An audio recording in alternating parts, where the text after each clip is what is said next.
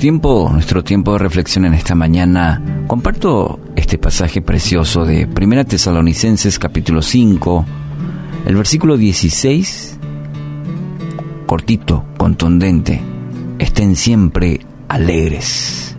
Y el versículo 18, den gracias a Dios en toda situación, porque esta es la voluntad para ustedes en Cristo Jesús.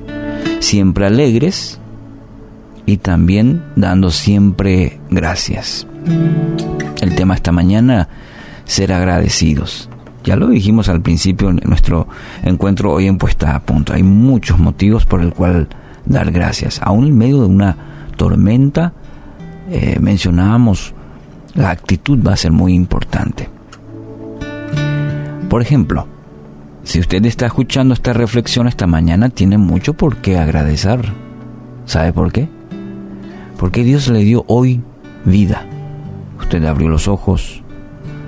Si usted está camino al trabajo y está en medio de esa, de esa incertidumbre, en medio de un día de tanta lluvia, sea agradecido porque Dios hoy le dio la vida. Y empezar por ahí, dando gracias a Dios por un día más, por empezar una nueva historia que se escribe cada día. Ese es un, simple y buen ejercicio para que veamos la importancia de la gratitud. A veces uno despierta y lo primero que empieza es a quejarse, plaguearse, ver lo negativo, todo. Y uno anda así de esa manera.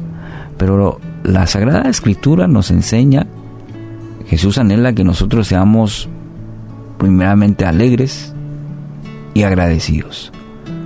Muchas veces estamos tan enfocados en la queja o los aspectos negativos y eso ya es suficiente.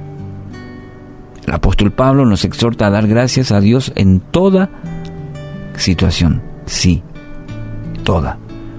Usted me dirá, pero eh, eso incluye las pruebas, las injusticias, eh, mis situaciones que no estoy entendiendo por, la, por las que estoy atravesando. En toda situación, dice la palabra.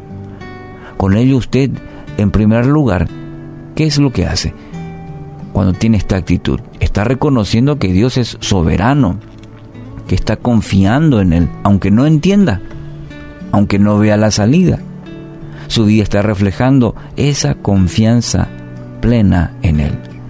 Segundo, dice la palabra que esta es la voluntad del Padre. Es la voluntad de Él que seamos hijos obedientes al propósito de Dios para nuestras vidas.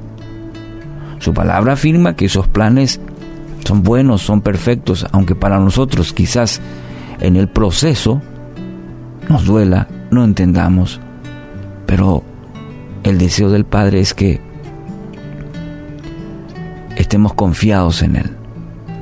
Descanse en esta promesa y como dice el, apóstol en la palabra, gócese en el Señor. No, no es que se goza en la, en la situación, sino se goza en la promesa de aquel que lo afirma. Y entonces uno puede estar confiado en paz y puede experimentar el gozo que proviene del Señor. Seamos hijos obedientes al propósito de Dios para nuestras vidas. Entonces, al descansar, en su promesa nos gozamos, estamos alegres, es el resultado de una vida confiada y obediente a su Creador. No es una felicidad temporal, como mucha gente procura constantemente eh, em, varias, varios episodios, digamos, de, de felicidad momentánea, temporal, y no lo puede llenar, no es algo de un estado del corazón, fundamentada solamente en eventos el gozo que promete, que promete el Señor es una que se basa eh, en algo permanente, basado en una relación profunda con Dios. Y esa relación se basa en una fe que Dios siempre, siempre, siempre obra para nuestro bien. Efesios capítulo 2, versículo 10 afirma, pues somos la obra maestra de Dios. Él nos creó de nuevo en Cristo Jesús a fin de que hagamos las cosas buenas que preparó para nosotros tiempo atrás. eres la obra maestra de Dios. Él te creó a través, de nuevo, a través de la obra redentora de Cristo Jesús, para que andemos en las cosas buenas que Él preparó para nosotros. Que esto produzca en tu vida justamente esa confianza y la gratitud de que estás en manos de Dios. Max Lucado escribió algo muy interesante. El corazón agradecido es como un imán que recoge durante el día razones para estar agradecidos. Muy buena analogía para nuestra propia vida. El corazón agradecido es como un imán, ¿sí? recoge durante el día razones para estar agradecidos. Que hoy sea un gran imán, aún en medio de una lluvia importante. Ah, quizás hay inconvenientes que estás pasando hasta hora de la jornada. Estás empezando y... ¿Qué te parece si el corazón agradecido te lleva a recoger razones para estar agradecidos?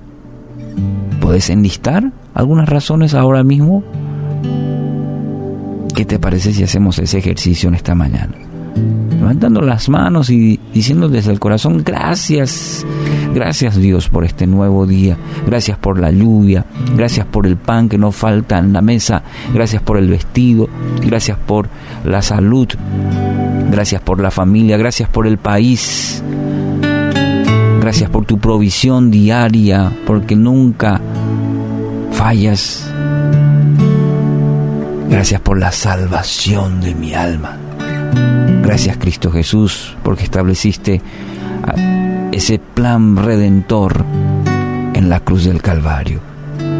Hay muchas razones para dar gracias hoy.